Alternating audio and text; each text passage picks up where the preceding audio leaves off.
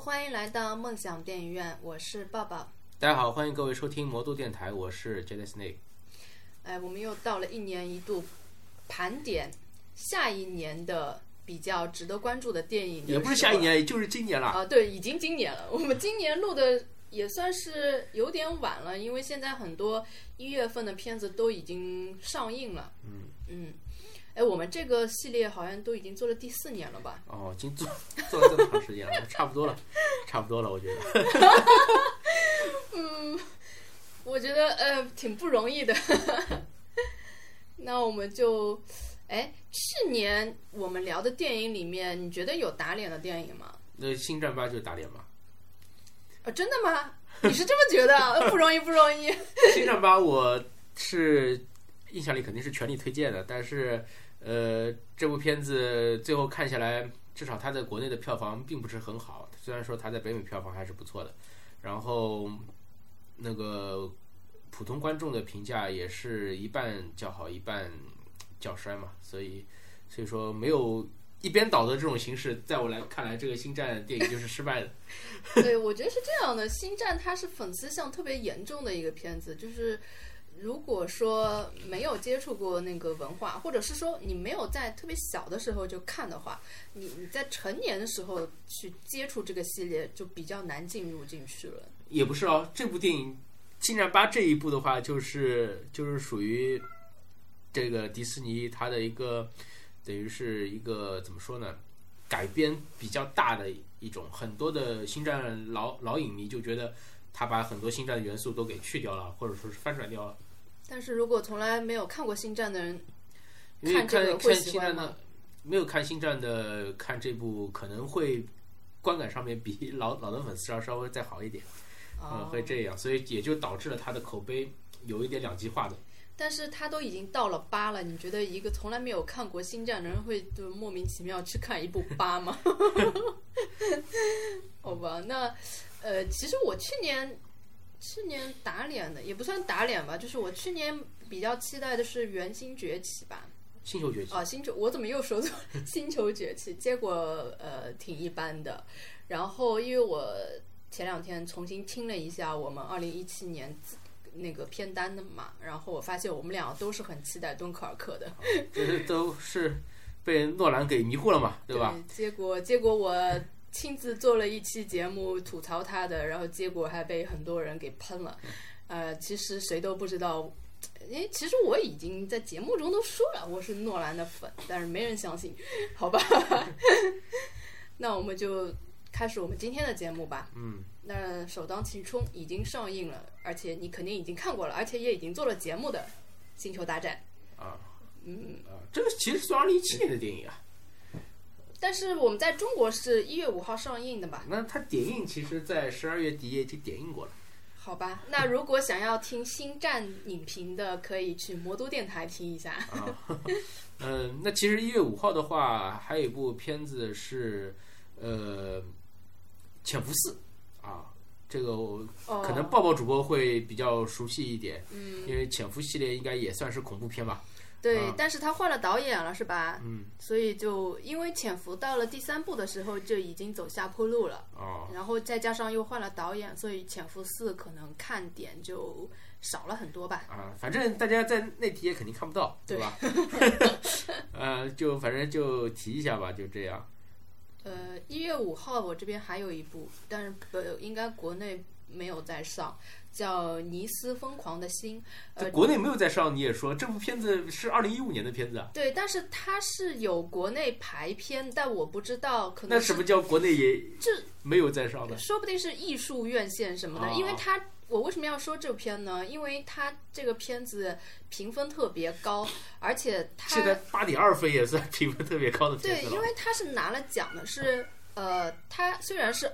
一五年的片子，它一五年是在第一次是在东京电影节里面展映的，然后它拿了东京电影节的这个最佳影片，哦，主竞还赛有单元的最佳影片，还有主竞赛的最佳女演员，所以应该是一部挺厉害的片子。然后是一部巴西的，所以我觉得可以关注一下。如果是呃国内我们就传统院线看不到的话，也可以试着找找资源看一下。然后有一些这种嗯、呃国产的没有听，就是基本上不怎么熟悉的，我们就不说了。啊，基本上都不熟悉，对，接下粗看来了一下都不熟悉。嗯，接下来一月十二号，《勇敢者游戏》其实已经上映了嘛，现在，呃，我还是蛮感兴趣的，因为就是老版本的时候我挺喜欢的。啊，哎，这部片子其实我们在做去年的这个呃推荐的时候，最后对也对嗯讲到过这个《朱曼记》，对吧？勇敢者游戏》它的最新的一部，那这个大家反正也去看看吧。这个嗯，主演是道恩·强森，啊，然后好像据说北美的口碑没有普及，所以还是可以期待一下的。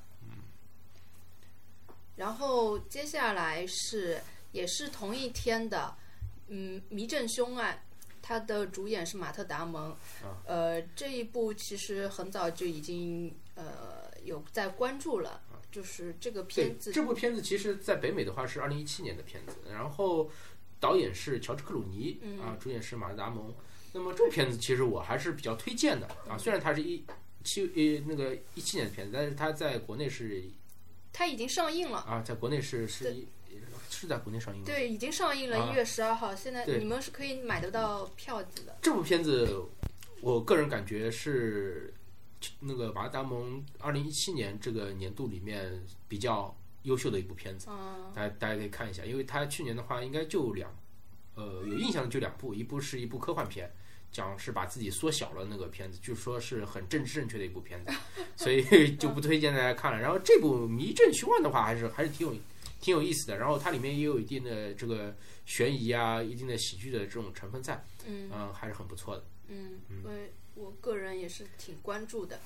然后还有一部，我觉得我也挺关注，也是同一天上映，现在已经上映了《太空救援》这一部是俄罗斯拍的一部太空片。我们以前说每年年底都会有一部关于这种太空的片子嘛，今年它是。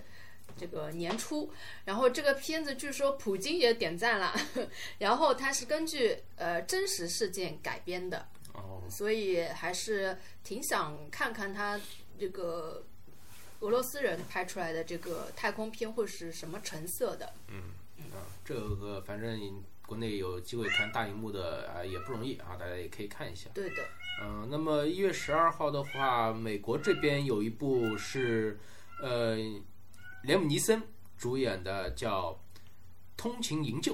啊，听这个名字就知道了，肯定就是这种救援类的这种影片啊。这个嗯，像飓风营救日，对连姆尼森近近年来就基本上就就是拍这他种，就是营救系列，啊，对，就是讲的呢，就是他反正坐在一列这个火车上面，但是这个火车上面呢，肯定也是被人这个呃像劫持啊，或者是怎么样的，反正就是他就身陷危机了，他想办法就要哦冲出去这种、这从种飞感觉机到火车，啊，对， 所以呃也可以看一下吧，动作片嘛，对吧？呃，如果说喜欢看这个连姆尼尼森的这种啊救援类的影片的，大家可以可以可以去关注一下，嗯。然后十十二号还有国内还有一部片子《无问西东》啊，温西东是之前也是做宣传做的蛮多的了，应该是。呃，而且最近好像争议挺多的，说呃，就是好像同档期的对手呃有什么买这个水军去攻击他们呀，什么什么事情蛮多的。但是因为这个阵容还是蛮吸引人的，是章子怡嘛，最近也是呃圈了不少粉，我个人也是挺感兴趣的。然后导演是李芳芳，这个就是有有空的话一定会去看一下的。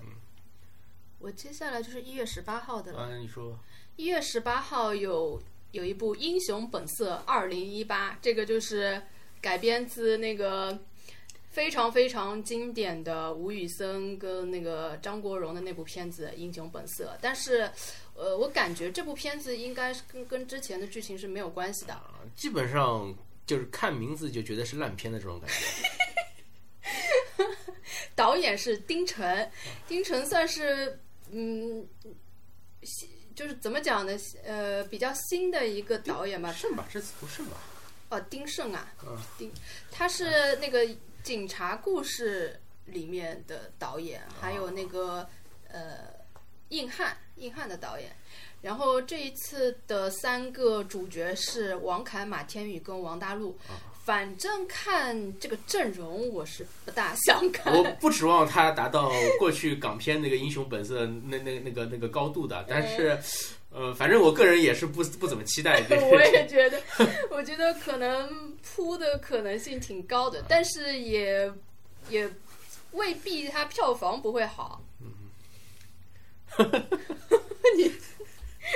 有可能因为他们粉丝很多啊，啊就是说不定票房还是可以的。嗯呃，一月十九号的话，有一部电影叫《十二勇士》啊，《Twelve Strong》，呃，讲的是那个九幺幺事件以后，有一支特种部队被派往阿富汗执哦行任务，然后要摧毁当地的这个塔利班组织。那么它的主演呢是呃雷神啊，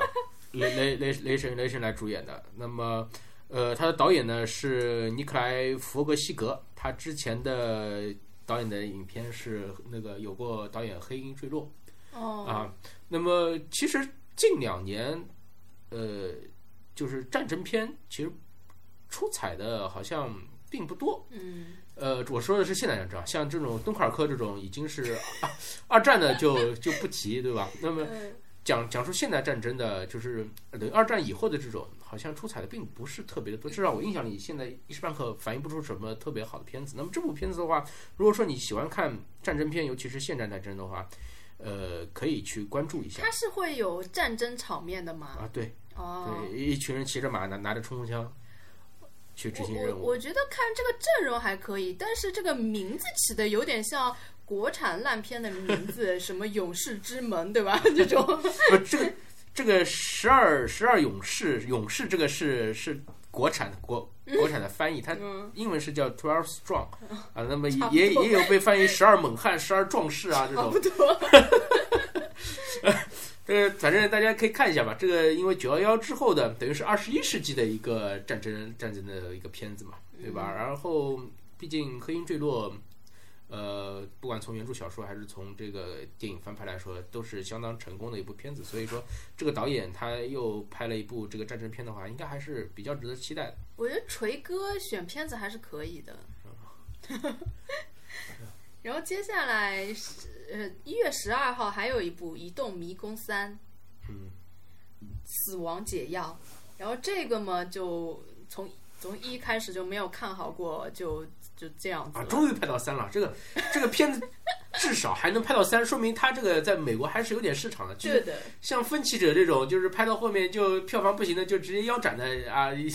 这也有对吧？那么这个故事其实我也不知道它到底讲的是什么东西，因为它这种呃青春题材的这种科幻小说，对好像在那几年是特别的火，对像那那几年《是饥饿游流戏行》也好啊，《分歧者》也好，嗯包括这个《移动迷宫》也好，啊那么这个我我觉得这一波热潮其实已经有点过了。但是，呃，这部片子如果说你之前一二都追了的话，那么你第三部也不妨去看一下，对吧？如果说你一二都没有看过，或者觉得一二就不怎么样的话，我觉得第三部也没什么可以太多期待的。对。然后还有一部，呃，就是一月十九号有一部算是重磅的了，又是阿米尔汗的一部主演的一部片子，叫《神秘巨星》。这一部相信在国内又会引起一个不小的反响吧，因为现在在国内呢，阿米阿米尔汗已经被封神了，他几乎只要出一部片子就是神作。你如果敢说阿米尔汗的片子不是神作，你就被骂死。因为我已经亲身尝试过了这件事情，而且我去翻了我去年的，就是《摔跤吧，爸爸》，我给的是八点五分，依然被骂骂到不行。 啊八点五分还会被骂，这个因为我总分是十分的八点五分是对吧？我给的是八点五分，但是我节目里面呢，我是选取了一个比较小众的角度去讨论这个事情，啊，所以呢，就呃，这个节目其实评论还好，但是我我因为提到他之前的片子，因为他之前确实有拍过烂片，然后挺那个封他为神的这些粉丝就接受不了 了。啊，所以说，呃，这部片子我觉得在国内它应该表现不会差的。嗯，反正去年《摔跤爸爸》也是一部话题级的作品了嘛，对在国内。那么相信这部的话，如果说因呃为引它现在引进方势头啊正、正火的时候引进嘛，方宣发还过得去的话，相信这部片子应该去看的人不会少。不会少，票房也不会差。然后同一天还有一部《奇迹男孩》，呃，我个人是非常期待这部片子的。这个好像是根据一个真实事件改编的，呃，我看了预告片，给我的感觉有点像飞鹰艾迪的那种拍法，啊，呃，它可能是那种呃比较温馨的那种呃，就是家庭剧，但是带带有一点励志色彩的这种感觉，我觉得应该是会很不错的。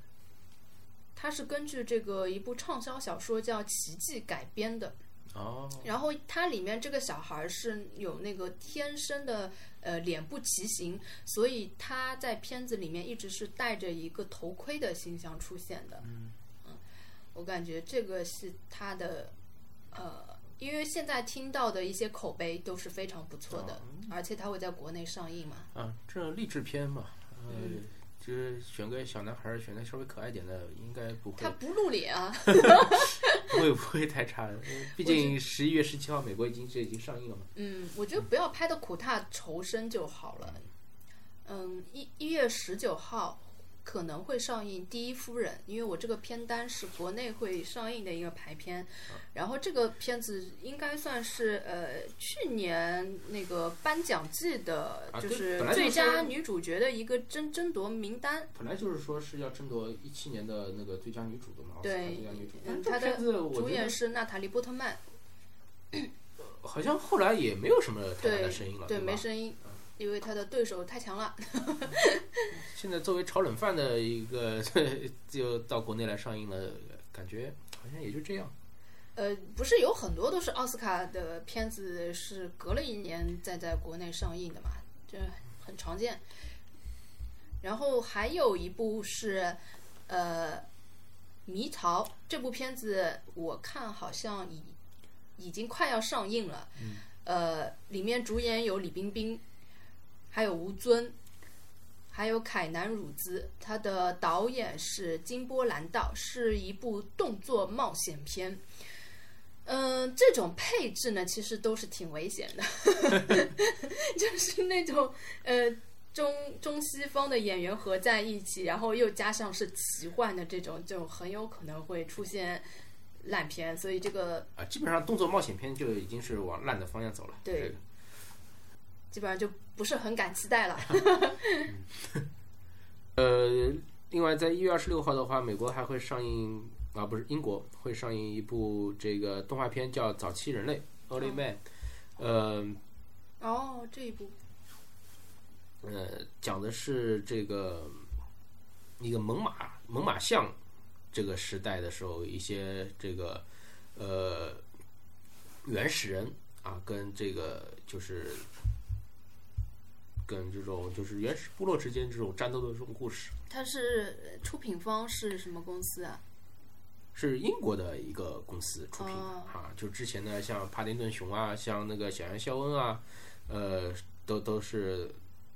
呃，都都都是这部公司出品的，叫什么 Studio Canada，你熟悉吗？我反 正之前的那两部片子，它都是高口碑，但是我个人觉得它虽然都很好，但是都偏低龄啊化，就是故事我个人不太喜欢。就是这种粘土动画的这种形式，就像这个《无敌掌门狗》啊，像《小羊肖恩》啊这种，呃，你你说你说它很富有童趣吧，是，但是你说就是很有内涵啊，或者说是，呃，很出色啊，也就是也不是每个人都喜欢，但是这个片子还其实还不错的，因为我总的来说感觉二零一七年的动画片不多，好看的动画片不多，可能呃《寻梦环游记》呃这部还可以一提，其他的就很少很少了，不像前几年的话，一年里面至少有个两三部、三四部的还好有《的动挚画。爱梵高》啊，啊，这番哦，这番高也算动画片，对， 啊，呃，那么那么像一八年的话，其实还是有对，呃有不还少还动画不片嗯不。是不是不少好的动画片。那么像这个就是我们刚刚提到的这个呃早期人类，就是一部，呃大家感兴趣的话可以看一下。嗯，二月二号我我这边有一部《忌日快乐》，这部算是那个呃恐怖片里面的，又是一个呃算是口碑还不错的一部剧吧，因为在呃北美已经上映了，然后其实已经有资源了。那那怎么还会算在一八年的片子里面呢？呃，不知道不知道它是怎么算的，这个不也不可能在国内上映啊？但是它啊上面在国内上映映时期是中国大陆呀。啊，居然叫《忌日快乐》的这样的片子在国内也能上映，现在恐怖片在国内也会引进排片了吗？就不知道是什么城市、什么院线哦会，上映，说不定它会在某一个影节里面上映呢，二月二号也会有影不知节。道，或者是那种比较小型的那种展览啊之类的。呃，我这边的话，二月二号美国有一部是呃温彻斯特，呃一部电影，据说是悬疑恐怖啊，哦，呃的影片，那么也是改编自真实事件啊。哦现在既然这样的片真子实事件，对，是，呃，就是讲的就是步枪家族的这个女主人啊，莎拉温温切斯特，在加州造了一个这个像神秘屋的一样的一个，呃，就是一个一一栋一栋豪宅。然后可能在美国当地也是算是一个民间民间传说一样的这样的一个一个一个故事，那么也被拍成了一部电影啊，那我是个人挺期待的啊。嗯那么，反正喜欢看这类影片的朋友也可以去看一下啊，因为我对这个恐怖片这个东西本身就不是很喜欢嘛，对吧？那个但是这种恐怖片给我的打击也挺大的，嗯就是无论口碑多好，一看都是普通。啊每年几乎都要有一部五十度系 列，我们已经说了三次了。嗯先是五十度灰，再五十度黑，现在是五十度飞。啊，反正对福建人是很不友好。这个这个片子呃， 也到第三部了，反正之前两部也没没没没没没怎么看过。这个片子总的来说就是不期待吧。但也是是北美还是人家很喜欢的， 是呃，好像据说首映式也是很火爆的。这个烂番茄新鲜度，第一步是二百分之二十六，然后第二步是百分之十，那第三步 我也不知道到底有百分之多少，他他这个还接着拍，这个呃有钱真是可以为所欲为啊。就其实应该是呃能赚得嗯到钱的。呃，然后二月七号的话，有一部电影是，呃，名字也比较怪，叫《十五点十七分启程巴黎》，啊，是感觉很文艺的样子嘛。呃，这个名名字感觉就就是照我就是看名字看片子的这种这种感觉，就是这个片子肯定是不好看的。但是，呃，可能这部片子会有一些不一样的这种情况，因为它导演是东部啊，克林嗯，特·伊斯特伍德。然后，嗯、这部片子讲的就是二零一五年的时候，是一部一辆一列从阿姆斯特丹开往巴黎的高铁上面啊，不是高铁啊，是高速列车上面发生了恐怖袭击，然后有三位美国士兵挺身而出，把这个恐怖分子给制服的这样一个故事。那么这也是根据真实的故事改编的。呃，所以说有点好奇他会拍成什么样子，因为这个事情我是记得的，当时新闻里面也看到过。呃，那么印象里好像萨利机长的话也对是我东刚木东木也导是演东木的，呃，的也是真实事件改编。那么好像东木最近是比较喜欢用真实事件改编的这种呃电影题材来拍。那么这部片子，我相信会拍出一点不一样的味道，因为毕竟现在反恐也是个比较大的主题嘛，然后这也是比较新鲜的一个事件，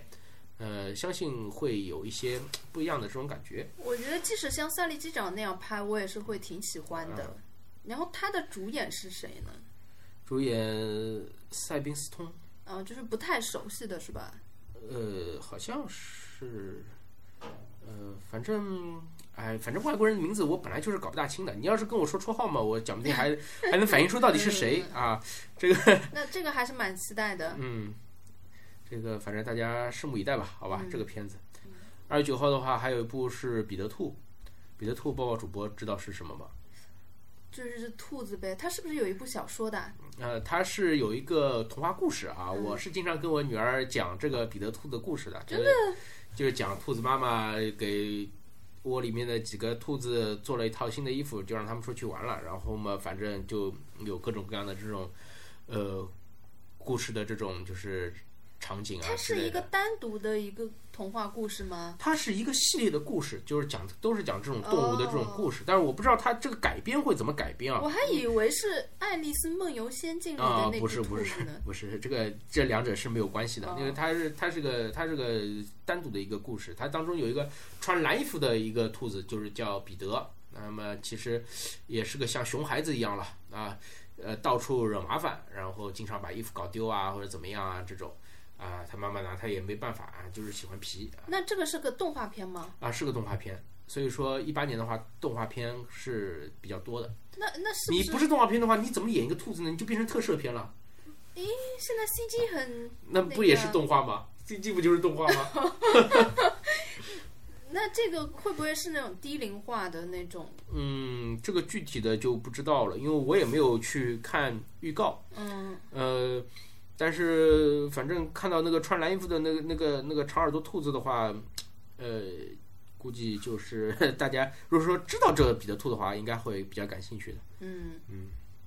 接下来我这不跟你一样，嗯，二月十六号的黑豹好。啊，这个这个你感兴趣了？啊，这个就是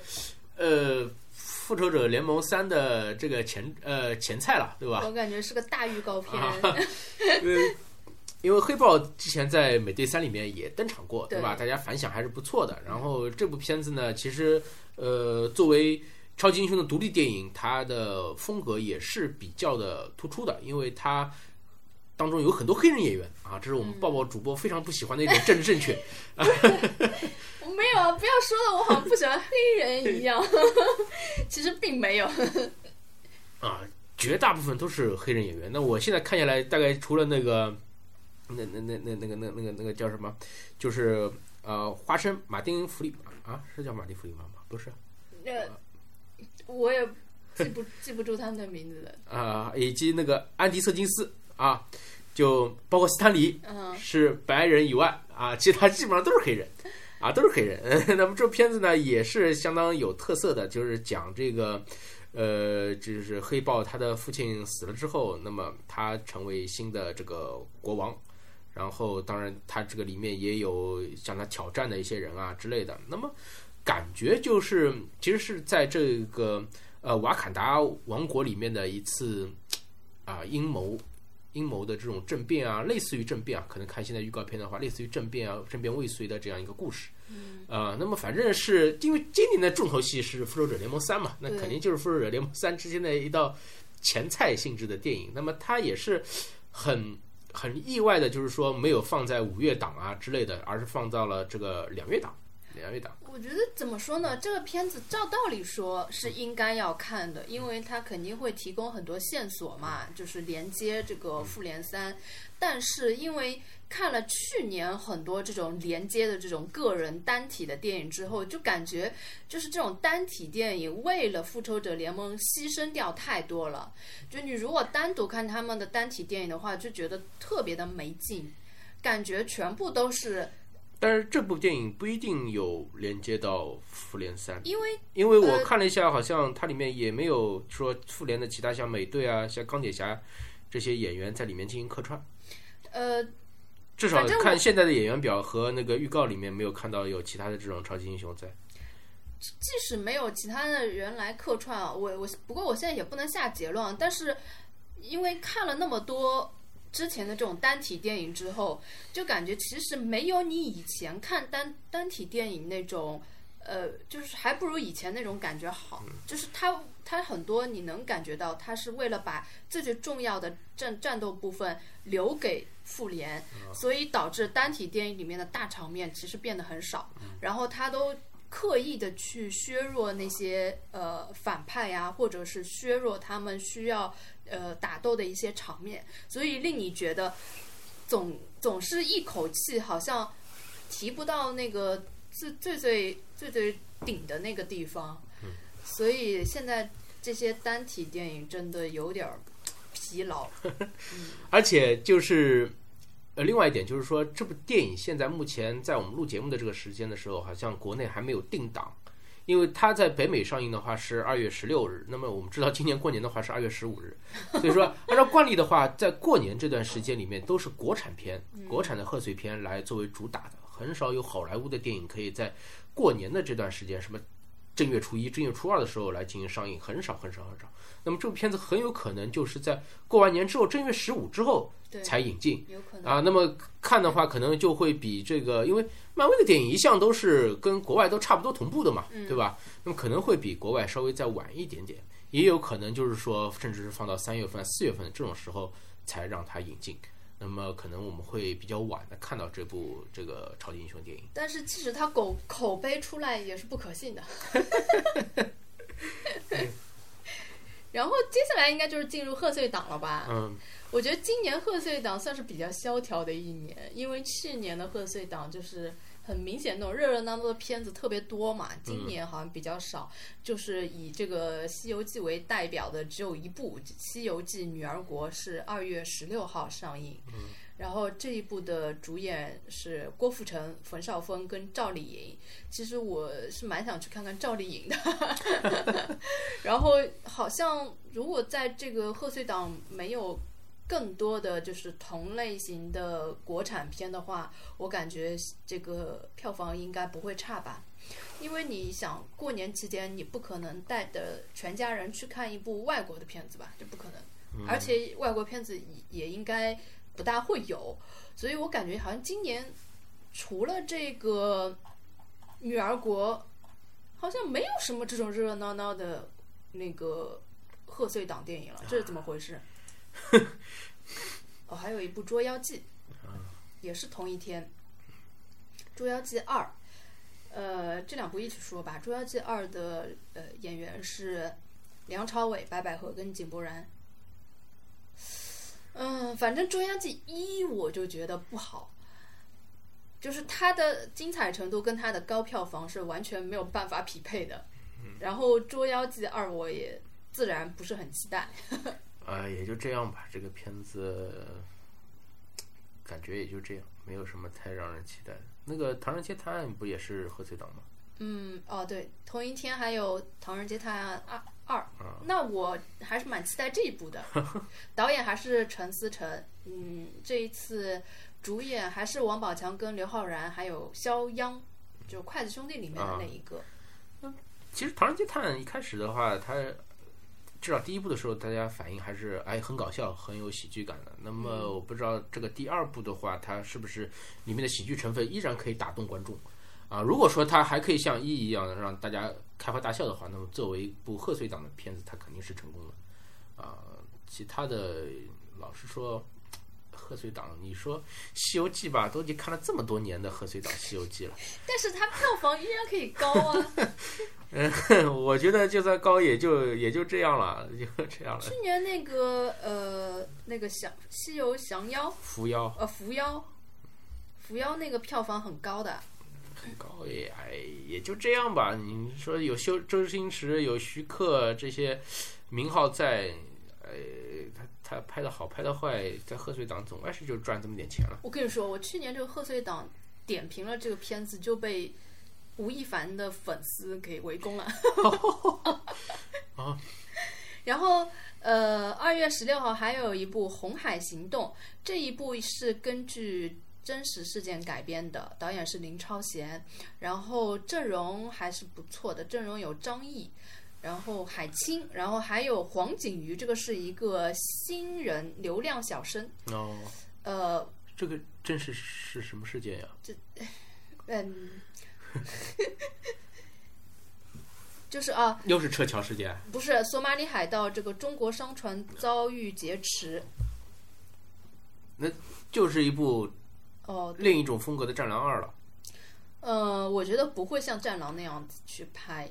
因为它明显是一个啊，对，那集个体的没行动，没有什没有什没有什么没有大星嘛，没有对没有你这个个人的呃你这个英雄动作呈现肯定比不上那个吴京他的团队这种动作呈现嘛。嗯，呃，但是这一部给我的感觉，你说你说是像《战狼》，我觉得应该是更像那个呃，前年有一部那个湄公河行动》，对，我觉得应该是是是这这个风格，就但是他的演员也不也没有《湄公河行动》那种，呃，那那那个那个是叫谁啊？呃，就是那张涵予跟那个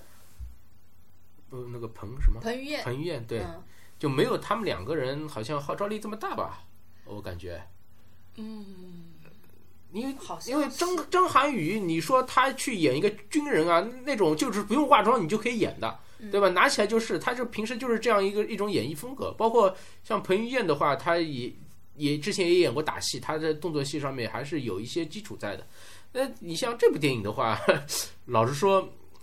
那个呃，我这边因为也没看过啊，这个我只能猜想它是一部像 B 级片版的这种《战狼二》或者是 或者是《湄公河行动》这这种感觉了，对吧？可能他打着这个爱国主义的旗号，他可能会引起一波话题，或者说是我觉炒起得一波票房，但是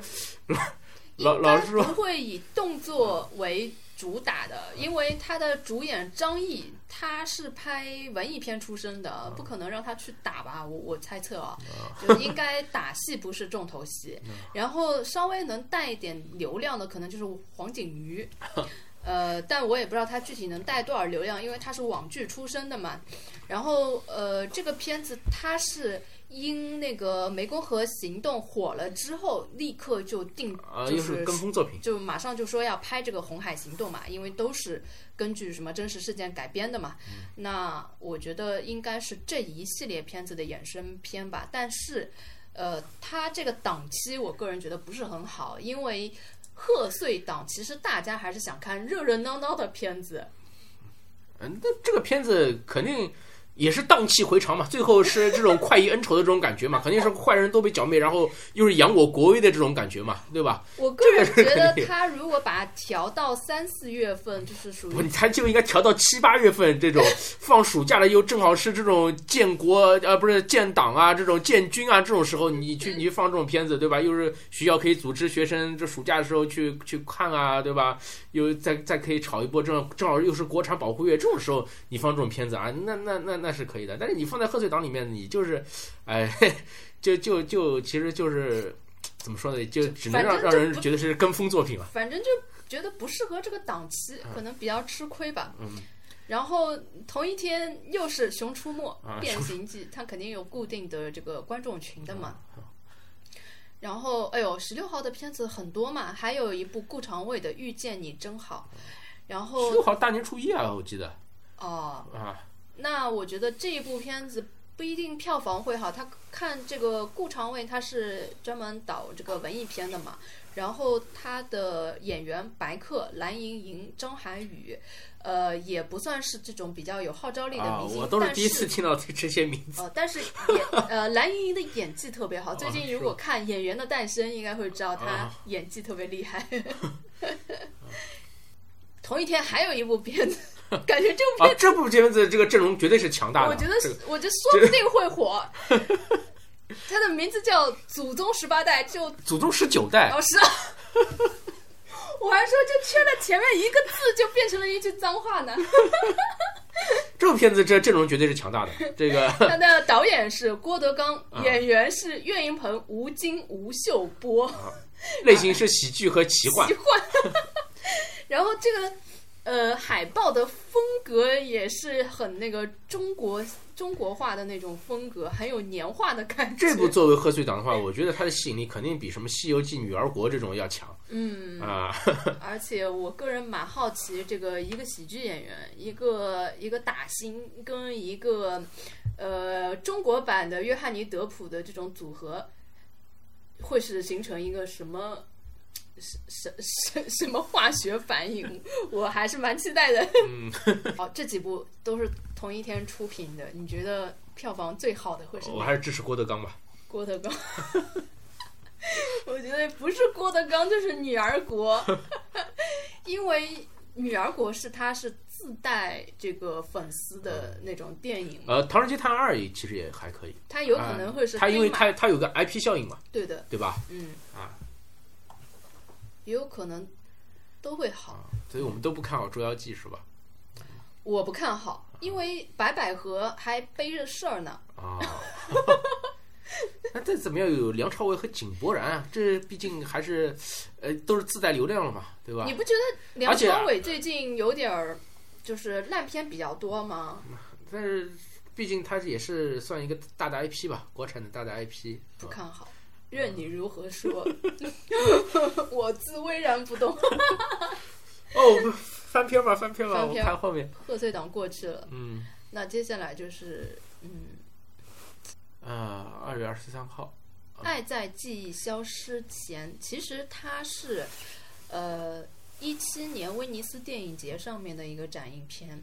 然后不知道我们国内具体是不是会上映啊？它在威尼斯是拿呃是那个主竞赛单元金狮奖的提名，然后还有最佳女主角的提名，嗯然后女女主演是海伦米伦。嗯，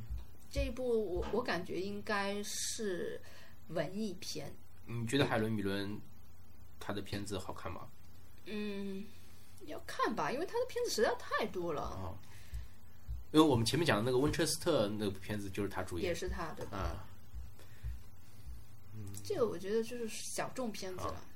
哦，这边二月二十三号的话，有那个美国的一部片子是叫《湮灭》，啊，是也是根据科幻小说改编的嘛，《遗落的南境》第一部《湮灭》。那么这部小说在二零一四年的时候，在那个科幻文学界是获得了这个星云奖，当时是哦击败了那个刘慈欣的大刘的那个《三体》，获得了星云奖。那么这是这部就是这部小说翻拍的第一部电影。那如果说这部呃票房口碑都好的话呢，我相信他会把这个三部曲都一起都翻拍下来。那么这个故事，我现在看预告片的话，还是相当不错的。就是说，他们有一块地方是像呃禁区一样的嘛，里面有这种呃生态灾害，然后他们就进去这种进行科考。然后主演是娜塔莉波特曼，他们这个组里面四个都是女的。进去了之后，反正哦发现了各种各样的这种奇怪的这种情况。那么四个都都是女的，那哎么，那么具体的大家可以到时候看这个电影。然后我现在看它这个画面的呈现效果还是相当不错的，里面就是说有很多像植物化的病毒一样，就是哦，呃，就是鹿的脚上面长出的是像树枝一样的东西，有叶子有花这种，啊，还是相当不错的。然后它里面也有这种悬疑在啊，他这个是呃，就是没有一下子把整个小说都改编掉了，对就它他是分它小说本身就是个三部曲，他是哦，啊因为我就怕他像黑暗塔那样。人家很多很啊多没的，有没有他把 集集为了一集，现在看不是啊，这个然后二月二十三号环太平洋，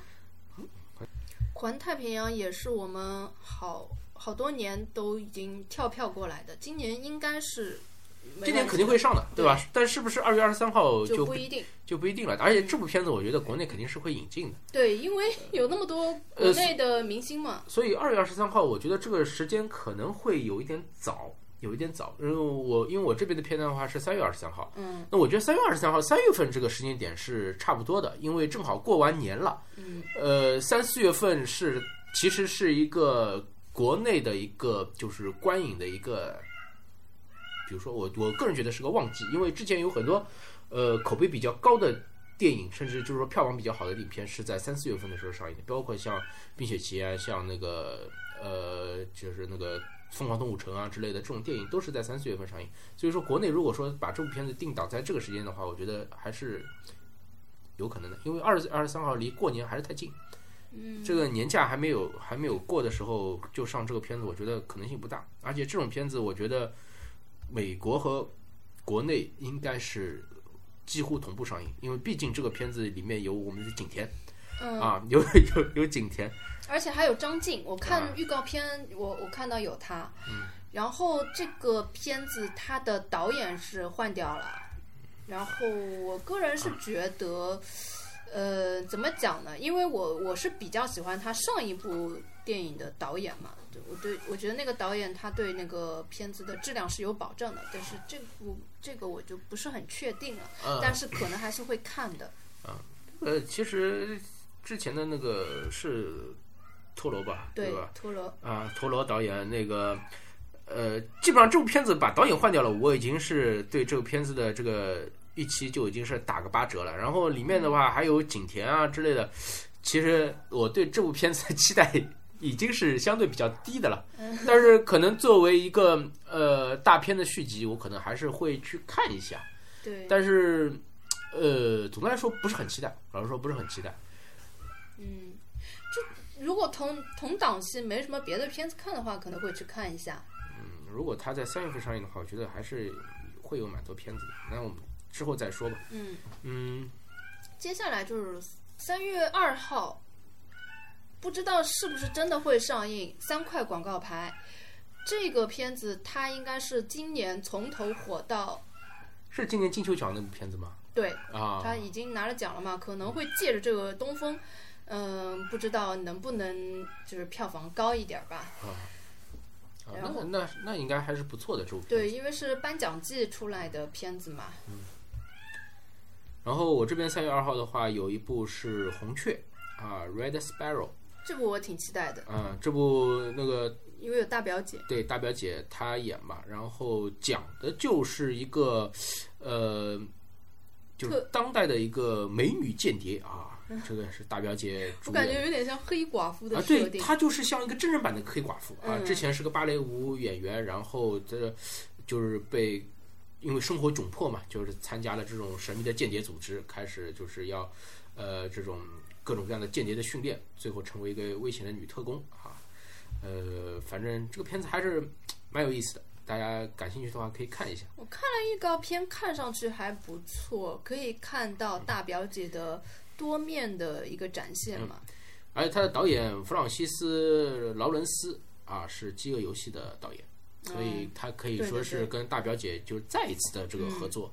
那么《饥饿游戏》不管怎么说，这之前还是带起一波风潮的。那么这部片子他们再次合作的话，应该还是有一些这种可圈可点的地 方的。嗯，配合度还是很高的。嗯，巨齿鲨三月二号，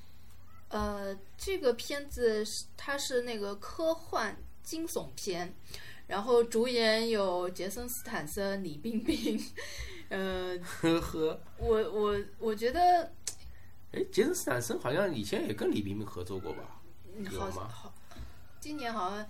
我们刚刚短短的已经说了两部，就李冰冰参演的跟国际这个合作的片子了。嗯，说不好啊，这个片子就是看口碑出来再说吧。因为我这边的它是中美的合拍片，然后导演是国家宝藏的导演。嗯，老实说，这种鲨鱼的片子从《大白鲨》之后，我觉得就没有什么在比较好的这种鲨鱼类的片子了。这个片子你说真的会好看吗？我是心里有一百个问号的。就哪怕就是说你不是中美合拍，你全都是好莱坞的特效啊、好莱坞的制作啊嗯来拍的话，我也不觉得就是会有这种特别好看的地方，因为最近的怪兽片其实不少的，像很金难刚啊、拍出嗯像像哥斯拉啊，对吧？有有有很多这种各种各样的这种怪兽片，你再来拍一部这种鲨鱼的这种类型的片子，是不是？呃，会这种给人带来一种新这种新的观感，我是表我觉示得有点疑除问的。除非他就是找了一个比较特别的角度，或者突然间口碑爆了，要不然的话，应该还是呃很难有好的成绩的。就三月九号的话，有一部叫《时间的皱褶》啊，Winkle 嗯 in Time》。那么它也是根据一部呃，等于是小说，呃，青少年的这种奇幻小说来改编的。呃，《时间的皱褶》，那么就是也是女性加科幻了这样的一种组合来的。那么就嗯，怎么说呢？你说期待吧，它肯定是有一定的这个人群，因为它毕竟是有它原先的那个故事基础在的。但是你说肯定好看嘛，也不一定。你说像斯皮尔伯格他拍的《吹梦巨人》，《吹梦巨人》他也也些也有这个呃原著基 础在。那但那个就就是我的打脸之作 啊，我本来很期待，结但果但是他拍成了一部这种儿童片，对吧？那这部片子，因为他我我现在觉得它也会是一部这种儿童向的这种我科幻片觉得是所以说，嗯，我们这边也不做特别的这种推荐，但是如果说你真的是感兴趣的话，可以去看一下，嗯，也就这样。提一下。嗯，那三月十六号，古墓丽影《缘起之战》这一部是重启之作，然后这一次演这个，呃，诶，演劳拉的主演换成了艾莉西亚。呃，这个女主我是很喜欢的，又漂亮又有演技，但是她跟劳拉这个角色我觉得不契合，因为劳拉给人的感觉应该是充满野性的那种。真的吗？你玩过哪部古墓丽影吗？我玩过哎啊，我玩过一次，玩过几代一代就刚出来的那个啊？这个已经是跟现在已经差了很多了，好吧？啊，现在已经改改那成当然了，难道是白富美的形 象吗？劳拉她之前的是这种大辫子，然后是穿的一件这种像绿色一样的这种呃背心，然后嗯下面是黑色的这种超短裤，然后是两个枪套，带着枪的，也就是我们之前看那个安吉丽娜·朱莉演的那一版的古墓丽影的那种形象，就是嗯性感大妞的这种形象啊。但是她从第八代还是第九代开始，她就是开始就是讲的就是说劳拉的一个起源的一个故事。就是已经是改成了一个就是女大学生的那种样子，而是反而我就是觉得像阿丽西亚·维坎德她这次的造型，其实符合的就是劳拉第九代以及第十代的这种就是女大学生更加清新的这种形象所。以她是对，她是就是说迎合系就是最新的游对戏的这个因为它形象之前其实是一个之前的几代，包括最早的那种时候，就是一个性感大牛的一种造型，然后拿拿着两把大枪，呃，到处去解谜啊，甚至去破坏这种感觉。然后他现在的这种劳拉的话，他更多的是讲他这种冒险啊，就是一种野外的求生啊这样的一个故事。那么我还是比较期待这次翻拍的。而且他这个部片子还有吴彦祖啊，这次对吴彦有祖吴没有彦化妆啊，呃，而且 我看到预告片里面有他，应该戏份不会很少的。嗯，呃，我我我是怎么觉得呢？就是，呃，因为我很喜欢这个这个艾莉西亚·啊维坎德这个女演员，我觉得她特别有演技，但是我觉得她是属于长得很小巧精致的类型，我觉得她适合演文艺片。或者是演一些就是比较精致的那种女孩子， 但是这个片子其实是一部就动作需要很多，而且明显就是一部比较商业的片子，我觉得他有点浪费了，因为他以前都是颁奖季的演员啊，你想他去年还是前年他演的是这个，丹麦女孩。对啊，《丹麦女孩》里面她是那个女主的女配还是女主的这个人选啊，她她就应该一直演那种类型的片子啊，就我是这么觉得。而且啊，机械姬》也是她演的嘛，啊就我觉得她就应该要演这种片子。但是《古墓丽影》明显就是那种比较大众的、通俗的商业剧，就有点浪费她了。这种剧其实随便找一个漂亮的女生都可以演，哦，你这样觉得是吧？对我就觉得有点浪费。首先，它这个造型我觉得还是比较符合，就是现在这两代这个古墓丽影的里面劳拉·克劳福特的这个造型的。然后，呃，老实说，就是说近十几年、几十年以来，这么多游戏改编电影，基本上就是改编一部就是烂一部。嗯，唯一还可以一看的就是之前安吉丽娜·朱莉翻拍的那两部古墓丽影，所以说她这次。把这个《古墓丽影》这个 IP 又挖出来，再重新翻拍的话，其实应该制片方也是有一个很大的野心在的。我不知道他这个最终翻拍的会拍成什么样，我这边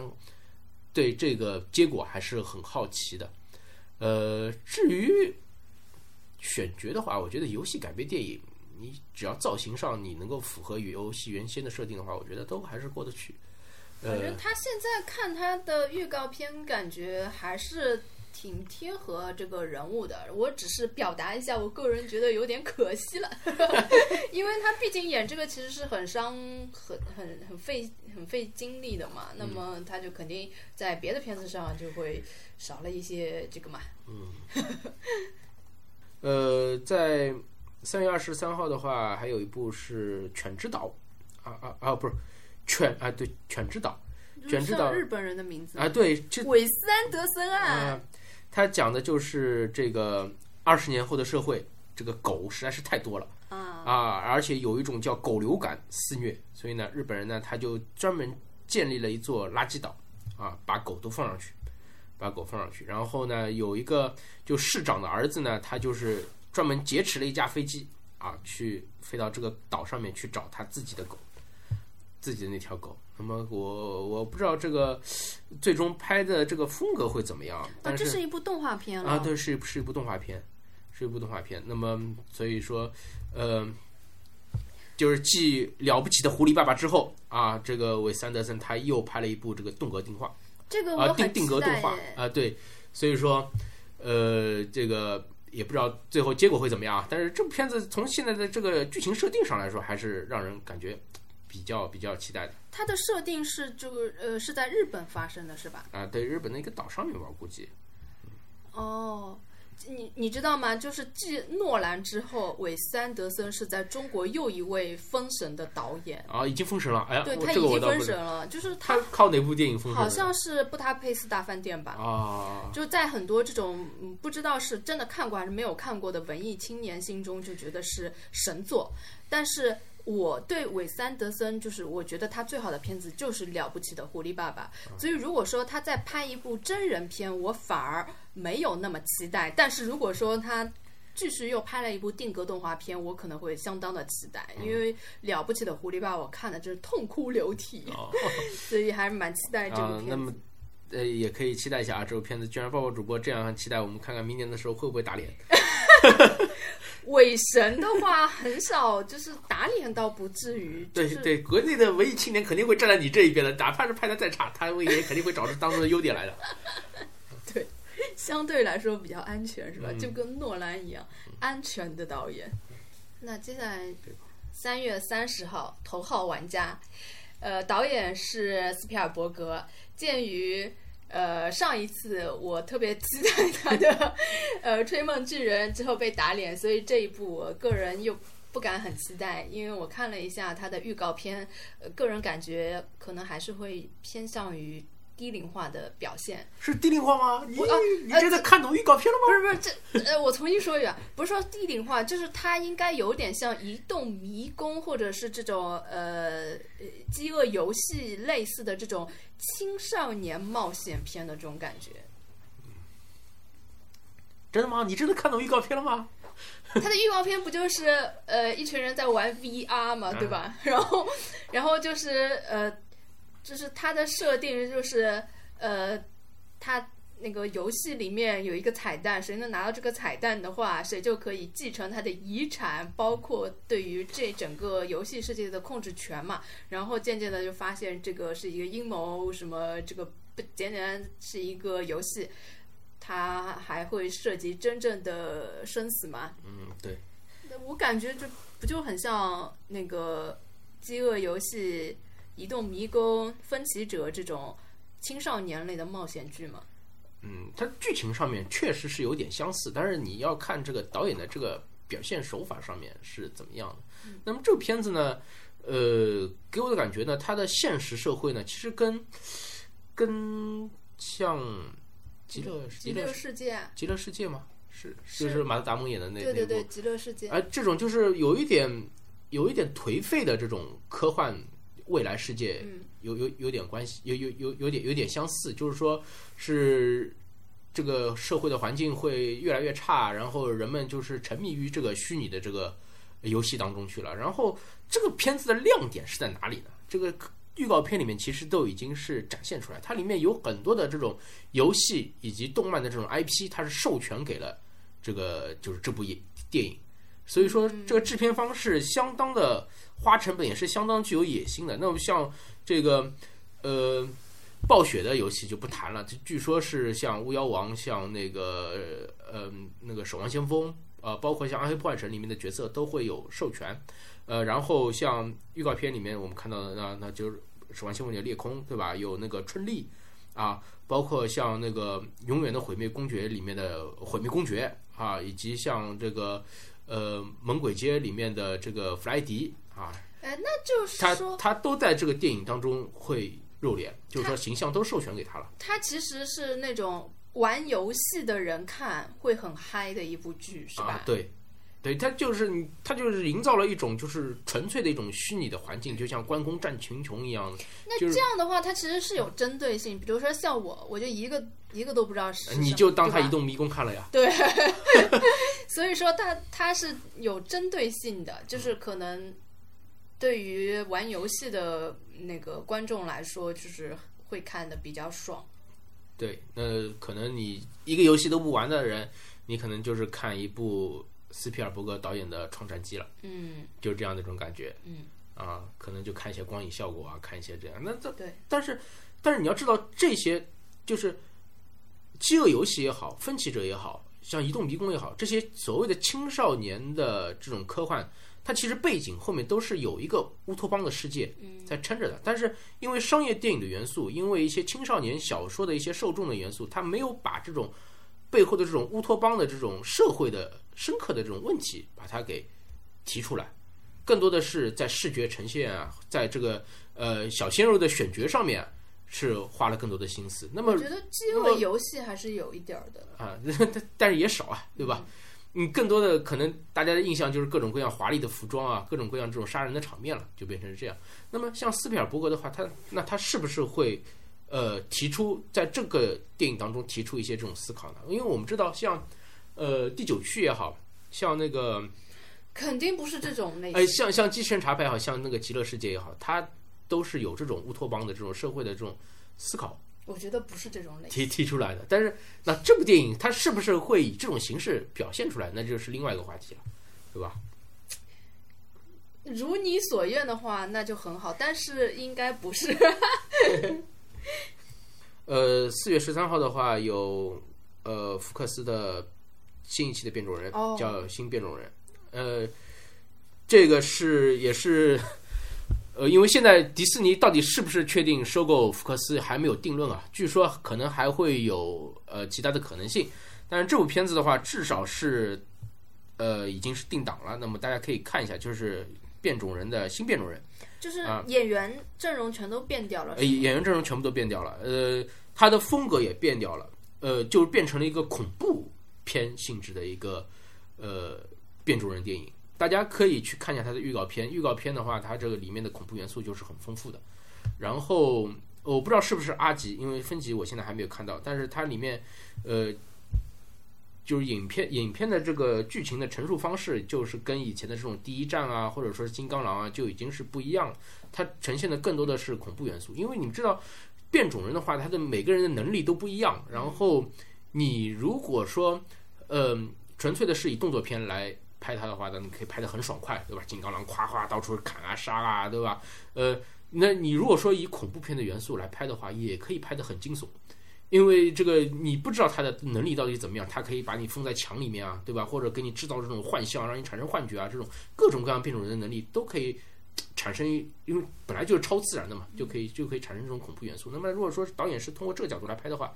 可能会有一点一点这种不一样的这种观感。如果他真的按照恐怖片的拍法来拍的话，我还是蛮期待的。嗯但是如果以恐怖片的方式来拍，他要以什么来结束呢？就是说，他最后的一个要呈现的东西是什么呢？因为它毕竟最终还是一个呃超级英雄电影嘛，所以我感觉它有点，其实你如果担心他收不住是吗？对有点难的。啊，那反正也是一种尝试嘛，因嗯为毕竟福克斯现在也是被传闻即将要被迪士尼收购，那么。呃，迪士尼收购了之后，你肯定就看不到这种超级英雄电影了，对吧？全世界都是呃自私 所以说，这这也可能是变种人系列的一个类型的一个绝唱啊！那大家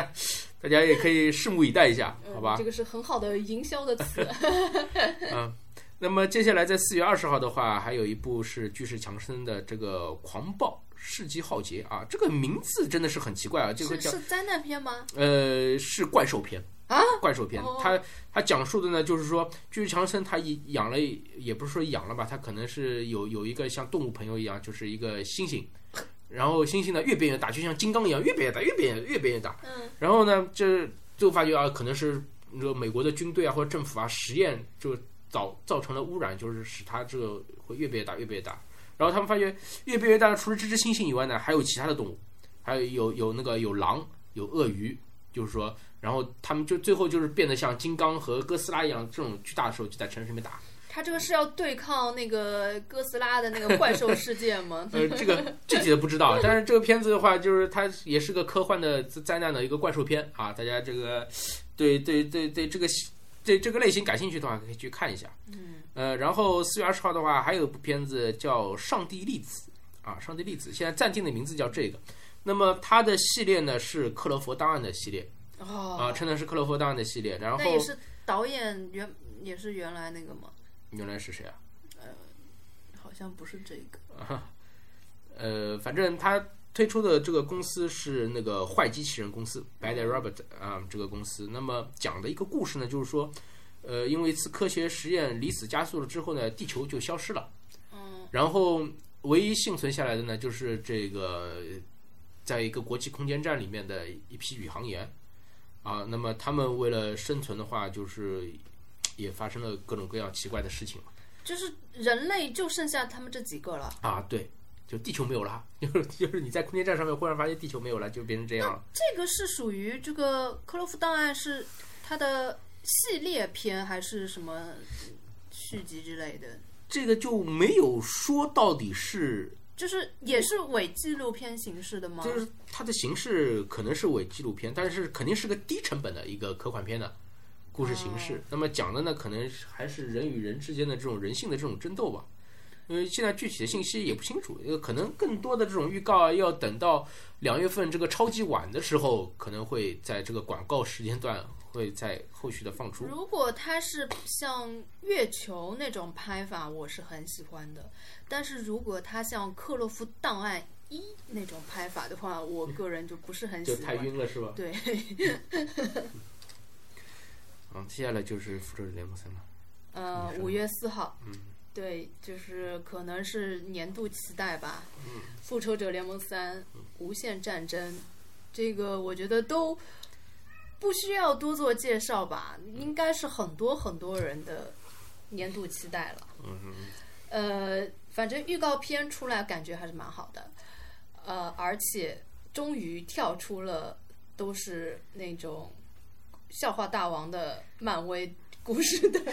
什么叫笑话大王没有 鬼？你不觉得现在就是漫威出的每一部单体系列都是喜剧的方式吗？即使这个人物他不适合喜剧，他也非要拍成喜剧。有哪个人物不适合喜剧？不是雷人家神都啊！雷神也不适合。雷雷神神，雷神在雷神复仇者联盟里面不是一直是担任一个逗逼的角色吗？但是雷神的单体系列，它应该是是个史诗一样的这种，它应毕竟是个神，它讲的是神与神之间的这种有点像宫斗一样的，其实很不适合往喜剧方向发展的，但是它也偏要把它拍成喜剧的，啊就是因为现在流行这种，而且还要把它包装包装成那种什么劲歌金曲的拍法，我实在是看到想吐了。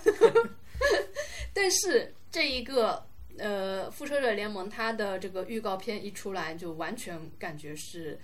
终于他们要那也有可能是你的幻觉啊！你最后看了发现雷神还是个逗逼的形象，不会不会，我相信是不会的，因为他这个最这这肯定是要面临的最大 boss 嘛，在这样 在这种情况下再逗逼，我也是受不了好吗？应该不会的，就是还是肯定所有的这种超级英雄面临的就是最大的一个挑战吧，最大的一个困难，我觉得。他应该终于可以认认真真讲故事了吧？但是你要知道，像这种群戏片的话，当中肯定会有个逗逼。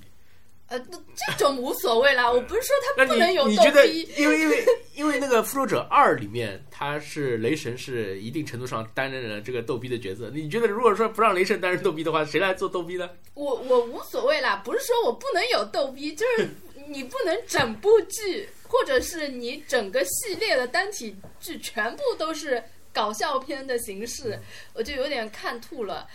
然后这个片子，呃，反正给我的感觉是跳脱了它前面几部单体剧的一个拍摄手法，而且呃，因为大家都知道我很喜欢钢铁侠嘛，就预告片里面钢铁侠感觉真的是经历了巨大的一个打击， 他他又经历什么打击啊？在预告片里面，因为它预告片是比较片段化的嘛，感觉钢铁侠就是又沧桑又可怜，然后嗯。就好像那真的到第四部的时候你怎么办哟？就现在已经网上有很多人就看到预告片都哭啦，还有很多人把钢铁侠那个就是那个什么落泪的那个镜头什么切一切啊，有出钢来，铁侠落泪的镜头啊！好像有，好像有，我我记得不是很清楚啊，就是把他那几个镜头全部单独切出来，就哦很煽情，很催泪。啊，真的，我就是在这边也提醒一下，就是节目听到现在这各位漫威的这个听友啊，就是如果说你看现在的这个复联三的预告片，你都是为钢铁侠落泪的话，那你复联四你是没有办法看了。我跟你说，为什真的么？ 为什么？为什么？钢铁侠要死了吗？这钢铁侠四的话啊，不是钢铁侠，就复联四的话，这钢铁侠这边肯定会有一个重大的转变啊，肯定会有一个重大的转变。我我现在也不能这个具体的给大家剧透什么，但是到时候如果说你现在看这个预告片你都哭了，完了你到那个时候你肯定会受不了的。就就我、啊我的我的微博首页很多人就哭了呀，而且现在就是看这个就是看一部少一部嘛，就是等到这个复联的所所有的这个全部拍完之后，那所有的这些我们熟知的这些超级英雄全部都要翻篇儿了，嗯就再也都不会有他们这些饰演的超级英雄了，所以看一部少一部。 啊，这个这一部的话，其实已经期待了很多年了，因为我们知道这个从最早的是几几年，一零年吧，一零年的这个复仇者联盟一的时候，我们就知道我们要对付灭霸。嗯，那么灭霸终于在这个一八年的五月份，他登陆地球了。然后，呃，我担心的是第三部《复仇者联盟三》，它也会打的，就是说很憋屈的一种感觉，因为你必须要体现出灭霸的强大，嗯，而且他会一颗颗的把这个无限宝石给收到他的手里面，我觉得这啊是一个个悲剧。对吧？所以说，这肯定是复仇者联盟是先首先是要节节败退的。对，那么至败退到什么怎么样个地步，或者说是在第三部里面，他有没有一个办法可以说有一个这个绝地反击啊，或者怎么样啊，这都不清楚，因为你毕竟还有第四部在，第四部是紧接着第三部的这个故事的，那可能也有可能说第三部我们就是就是复仇者联盟一直被挨打。然后到第四部的时候再反击，那也有可能，因为现在大家都没看到过成片嘛，对吧？那么如果是这样的话，那么第三部的观感会相对比较差一些。啊嗯，就看他怎么拍了。对其实如果按那个我们现在的猜测，就是他灭霸先一个个去收集这个宝石。其实这个故事如果讲得好的话，也是挺具有可看性的，嗯因为他是到不同的人那边去收集宝石嘛。嗯那每一个人他都可以有每个人的故事，就就这一部分的东西但是肯钢定是铁侠没宝石跟他没关系啊。那钢铁侠算是一个就是连接的人物嘛，就是好像好像三里面是不是他的那个好朋友要死？好像是吧？嗯哪个人都是他的好朋友。不是，就是他最好的那个朋友，就是那个有鹰翅膀的那个人。鹰翅膀的那个不是猎鹰吗？对啊，猎鹰不好是像会不是不是美队的朋友吗？他猎鹰不是一直站在美队这边的，他那边是那个战争机器啊，战争机器是不是要死了？战争机器上一部不是已经瘫痪了吗？他在复健嘛。好像是不是有一个他朋友死的镜头？嗯，不知道，反正肯定会是一个比较悲惨的、惨烈的一个一个状况吧。这一这一部呢，就像我刚才说的，就是说，肯定是有被动挨打的成分在的啊，不可能说灭霸来了，你还势均力敌的跟他打，而且他灭霸手手里面也有手下，我觉得这一部了不起就是把他的手下全部都灭掉，留灭霸一个人拿着无限手套、机器宝石，啊，这个这个已经是复仇者联盟三我想到的最好的一个结局了，呃，如果说再惨一点的话，可能就是。可能就是连灭霸的手下都不一定消灭得完，然后还是被灭霸按按着打都有可能，然后等到第四部的时候再绝地反击。但是，呃，现在有一种说法说是第四部的时候他们会利用时间宝石来反转这个时空，那么到时候可能会有过去的英雄啊之类的平行世界的英雄啊过来来支援，那么这个这个场面就会更加大，而且现在据说是演古一法师和演那个死亡女神的那个演员都有返回片场去嗯去客串的情况，那么可能会就之前死掉的那些反派啊英雄会再加入进来，再加入到战斗中，让这个战争进一步的升级。那么这都是后话了。第三部的话，肯定是因为现在叫无限战争嘛，那肯起定码第三部他的宝石还没有收集完全，嗯，起码那个时间宝石还没有被灭霸拿走。也有可才能也有可能就是在他最后一刻，他把所有的宝石都收集齐了，然后就留个悬念，留到第四部也有可能、啊，这个这个讲不清了。嗯这就是看了第三部之后挺煎熬的，要等很久，也起码要一年吧。也也没有很久，是反正四也快了，因为四现在已经杀青了嘛，对啊，对吧？但现在是四四已经杀青了，然后肯定会安排上映的话，要隔一年吧。啊对，然然后就是肯定故事也会延续下去嘛，大家还是比较期待的。那罗素兄弟他们也他们拍这个群戏还是相当有经验的，我相信他们在处理这个这么多英雄的这个环节上面，肯定会有自己一套比较好的一个处理方式。我接下来就是五月二十五号的《星球大战》的外传，索罗， 《反索罗的外传》啊，这部片子呢又是比较矛盾了啊，因为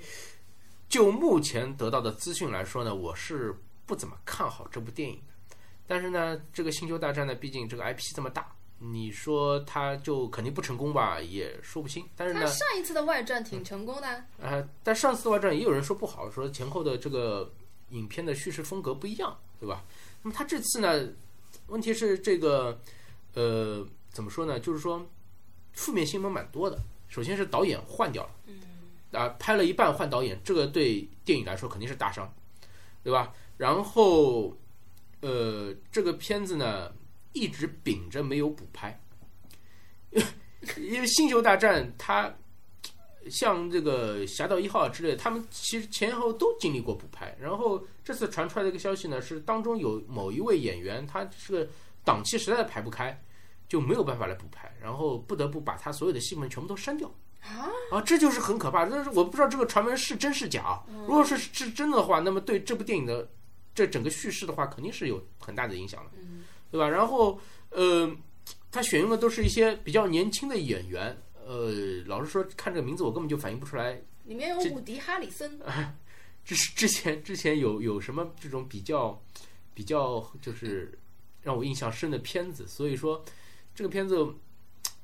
怎么说呢？可以说我很期待，因为《星球大战》嘛，对吧？对呀、也有也也也可以说就是说不怎么期待，因为它毕竟它的这个拍摄的负面新闻实在是太多了，而且它到现在因为《侵占八》的这个可以说是热度和档期还没有完全的过，所以说它预告片也没有出，其他的这种开放性的、公开性的资讯都没有出，还是很神秘，也不知道它到底会拍成个怎么样子，也就这样了。我就在等着这个，因为他现在以一年两部的这个星战的这没个有一年啊，还一年一部啊，一年一部星球大战，然后再加一个外传呀，这没有。两年不都是这样没？有，就是就是一一年一部正传，然后第二年是外传，第三年再正传，第四年再外去传。年不是外传加星战七吗？今年是没有，《星战》《星战七》是在前年的片子了，那就因为你每次看的你都是等到年底的时候，等于是一月份的时候来上映前一年十二月份的片子，反正所以你觉得是一年两部，但其实不是，都是一年一部。只有呃这部片子是它提前到了年中，提前到了五月份，所以你觉得好像这么快又有一部《星战》了。它其实《星战》的片子一直是一年一部的，好吧，我就看他什么时候能彻底的把他的粉丝都消费完了。呃，六月一号有一部片子是《死侍二》，你这是六月份的？嗯。哦，这个也算是我年度期待。嗯，《死侍二》这部电影应该说现在也算有过预告了吧？虽然说预告也是比较无厘头的那种预告，它只有那种很短很短、没有剧情的预告。呃，但是这部片子呢，你是一肯定是成功的，对吧？二呢，我不知道一月六号到底是不是能够上映啊？二反的正话，中嗯国是不行了吧？而是中中国这个不指望了。二的话呢，我觉得延续一的风格的话，它不会不会拍砸，我觉得应该是很好啦，嗯因为预告片的感觉还是不错的。嗯。而且《死侍》是这种单体电影啊，就是除了我以前喜欢的钢铁侠之外，我最喜欢的一个超级英雄的电影。就其他的片子都没有像《死侍》这么特别。呃，反正如果说迪士尼真的是把福克斯给收购的话，那么我们相信以后也看不到阿吉的死侍了，所以说呢， 大家也就珍惜现在啊，这个但趁如果他拍 R 级片是能赚钱的话，迪士尼会不会让他延续一下这个风格呢？我觉得蛮难的，蛮难的。呃，因为他肯定会想着把他的整个漫威宇宙都统一起来嘛，把那个呃 X 战警啊，死系列侍他现在也也没有参与到他们这种集体的活动当中，他都是单独的嘛。呃，我相信如果说迪士尼把把这个就是福克斯收购的话，像死侍、像金刚狼这种角色，他肯定会把它加入到复仇者联盟，就漫威电影宇宙这整个系列里面来，不会让它跳脱出去的。呃，而且我觉得像这种阿吉的这种系列，肯定是能砍则砍。反正我个人是很期待的这一部。呃，另外在六月八号的话，呃，还有一部也是比较大的制作了，就是《瞒天过海：美人计》啊，《Ocean's Eight》。那之前的话，我们知道有那个十一罗汉、十二罗汉、十三罗汉啊。那其实这个这一部女是版的，是女版的十一罗汉，也就是被称为是八罗汉啊，八罗汉，呃的一部片子，而且它是跟之前的十一罗汉这个系列是有交集的，啊也就是说吗是可以算在同一个电影宇宙里面。嗯，啊，那而且我们知道，就是在《十一罗汉》里面也出现的这个马特·达蒙，他还是会扮演原来的那个角色，加入到这个他会来客串是对吧？巴对巴罗汉里面啊他然这后这这次的阵容是非常强大啊，就是八位八位女的嘛，八位女的，桑德拉·布洛克对吧？凯特·布兰切特、安妮·海瑟薇啊，还有那个海伦娜·伯汉卡特、雷哈娜啊、莎拉·保罗森反正现在当红的基本上都在了，啊，对，这这基基本上基本上你看到的就是啊，居然这个女的也在这里面，除了没有大表姐，啊，我觉得这是其实看上去是票房保证，但是又很危险，因为群戏的话也。另一从另一方面也是互相的限制，你没有一个人能特别的突出，嗯，所以他就是呃，就是说，一方面是个保障，另一方面又是互相牵制。对，但是这个阵容的话，我相信票房还是有保证的，对吧？因为毕竟有人说过，就是这些女的，她们跳两个小时的广场舞，我也会看嘛，对吧？ 所以，所以说，我相信，我相信这个片子就是说票房上面肯定不会差的。那么就是看剧情的这个设计，因为《十一罗汉》这种片子肯定是要讲究计谋啊，讲究这种策略，里面肯定会有悬念啊，会有反转啊这种成分在。那如果说它设计的好呢，会会很巧妙；如果说设计的不好呢，就就砸了。因对为吧这些人的气场如果彼此都很强大的话，就会有点那个，就看他的编剧很重要了。嗯，我六月十五号的呃《玩具总动员四《玩具总动员四》会在这个时间点上吗？》，我不知道，但是我特别特别担心，因为《玩具总动员》大家都知道，算是皮克斯里面的就是。人气最高的一个代表作，而且它难得的是从一到三它没有烂尾，它就是这个系列非常完美，一直到了三它都能就是让令你特别感动的看哭着跟他们告别。所以我当时其实我我是做过这个皮克斯动画片的系列的嘛，我当时就说希望玩《玩具总动员》不要再有续集，因为万一它续集不好的话。那就是对整个系列的摧毁，就是它在我心中是一个很高的一个经典地位，我很怕它被撼动了。这片子那档期先不说啊，嗯就是我我觉得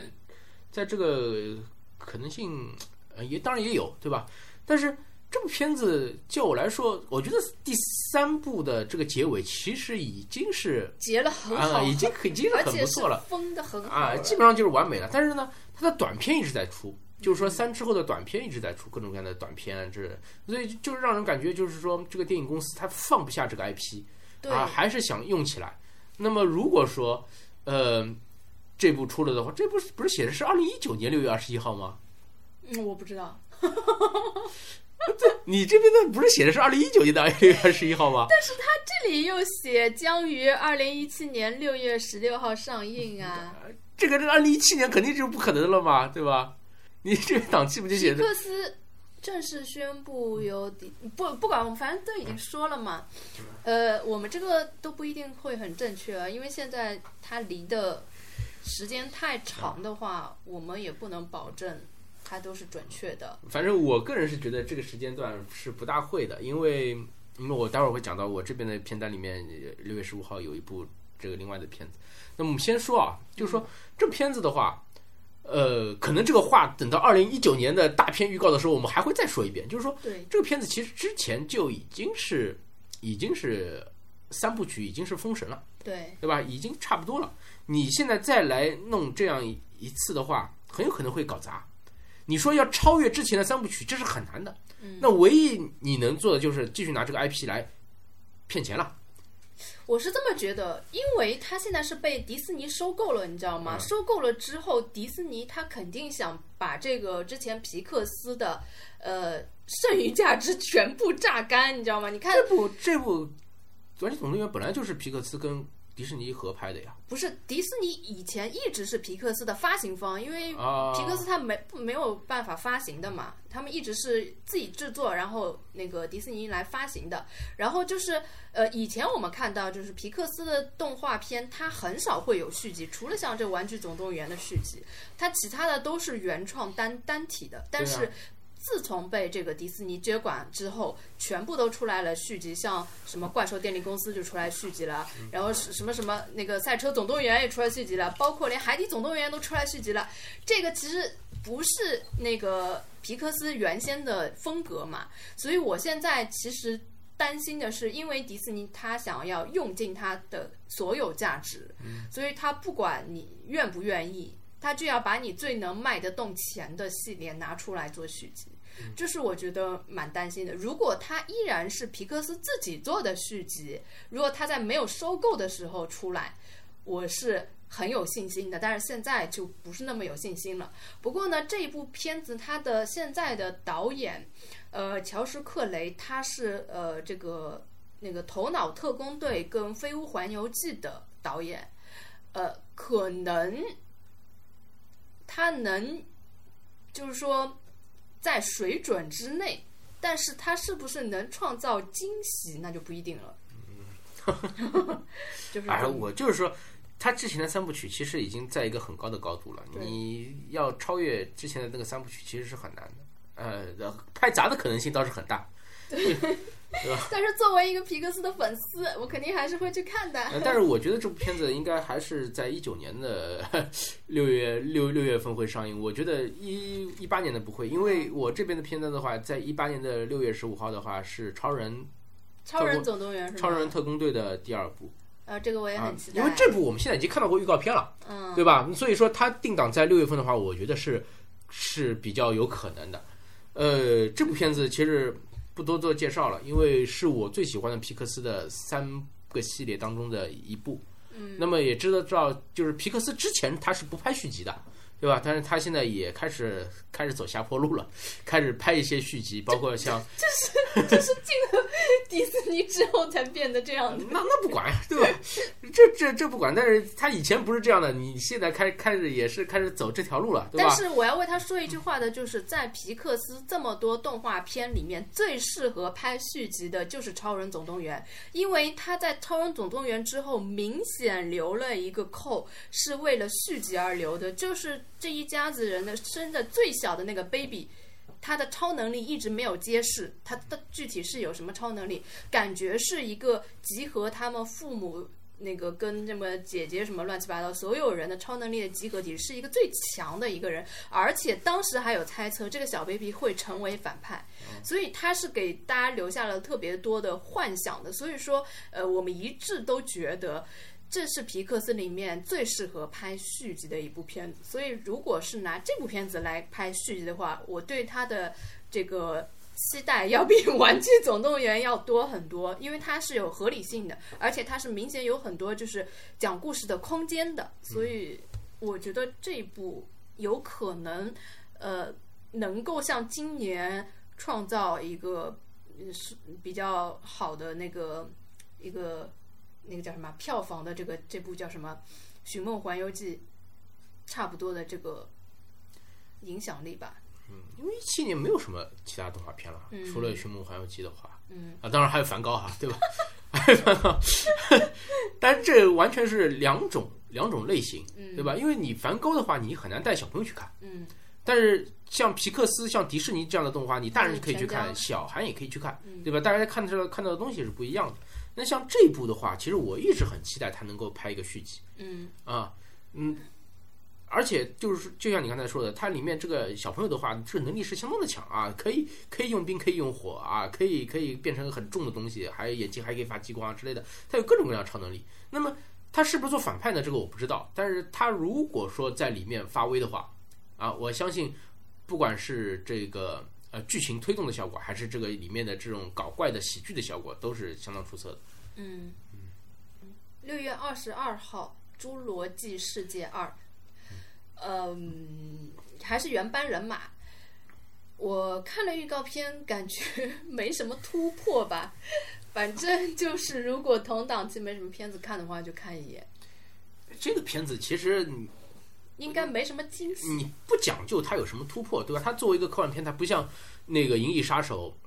这种系列，它要有这种人性的思考，有这种哲学的思辨啊，它没有的。它就是给你看恐龙，造各种各样这种新的造型的这种恐龙出来啊，也叫啊跑啊，把这种房子摧毁啊，把人追的到处跑啊啊就可以了啊。大家就觉得哎，这部片子不错，这部片子是个好片子啊，这部片子实在是太棒了，就这样。对我感觉就是这这这个样就子。是它的视觉最好要有一些新的出来，要不然也会审美疲劳嘛。哎，对审美疲劳嘛就停掉了，就像以前《侏罗纪公园》一样的，对吧？拍了三部了啊，大家觉得哎就这样了，就被停掉了，然后过两年嘛再翻拍，就这个样样子了，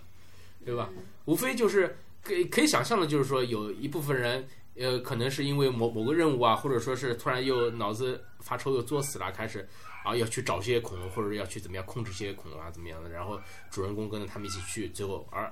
其他人装逼的啊怎么的，全部都被干掉了，然后就主人公带着带着一批人就就逃出来了，就这样了。嗯，啊，最后可能彩蛋里面再留个扣啊，知道我们还感觉还有就是第三部，感觉就是不用看也知道它是什啊么东，西，基对本吧上就这样。然后他就弄几个新的恐龙啊，互相打或者互相追这个这个主人公就可以了，OK 了。所以说就是没得看的时候看一眼。 六月二十九号，《驯龙高手高手三》这一部，我记记得去年我们也说过，啊，反正也是每年会说的。对，不知道今年是不是会上映，反正也是跳票了很多年的。但是我反正一二都没看过， 所以三就随便它是什么情况。哎，反正一还不错，二我觉得就就有点老套了，所以三的话也不是特别期待，也不知道它这个呃一八年会不会上啊，因为豆瓣上面写的是一九年啊， 所以所以说我觉得我觉得呃不管它可能性大不大吧，我也就这样了。嗯嗯，另外的话，一八年的话有一部是《边境战士》，呃，在六月二十九号会上映。那么它的前作的话是《边境杀手》，呃，这部片哦，子，这是《边境杀手》的续集对啊。对对。那么它之前的话是也是好像得过奥斯卡最佳摄影的提名，对对吧？那么这部片子的话，应该还是有一些那这一有些次亮点的这个阵容是还是原先的吗？我也不知道原先的阵容是怎么样的也没有嗯啊，是回归的，对，是原先的阵容，是乔治·布罗林和那个本尼西奥·德尔托但罗是导导演好像是改掉了，啊，对，呃，是改掉了吗？导演导演好像原先是维伦纽瓦吧，啊，那么现在就改掉了。然后摄影师是那个什么迪迪金斯，他摄影这里没有。呃，反正故事还是延续之前的，那么肯定就是说在场面上面有进一步的升级嘛。那据说也是保留了这个第一部的这个一种这种压抑的这种气氛。那么，呃，反正如果说你喜欢第一部的话，你可以尝试的再看一下，看一下后续啊。如果说呃这一部的这个导演跟摄影全部都变掉的话，那么前作的精髓就没有了，所以就有点说不清楚它会不会好。反正这个片子我估计啊，就算是上映的话，国内也不一定会引进嗯，啊。反正待会儿， 但到时候可能大家还是在网上找资源看。对，因为它嗯不是那种会卖座的类型。嗯，因为它第一部也没有在国内引进嘛，它没有之前一个口碑效应的话，它贸然引进第二部，它也不是，它也是比较冒险的。嗯，好了，那我们现在因为还有那个半年的这个嗯排片还没有讲到，所以我们这一期节目就先聊到这了，已经一个多小时了，那我们就放到下一期继续再聊，好嗯，各位，拜拜。拜拜。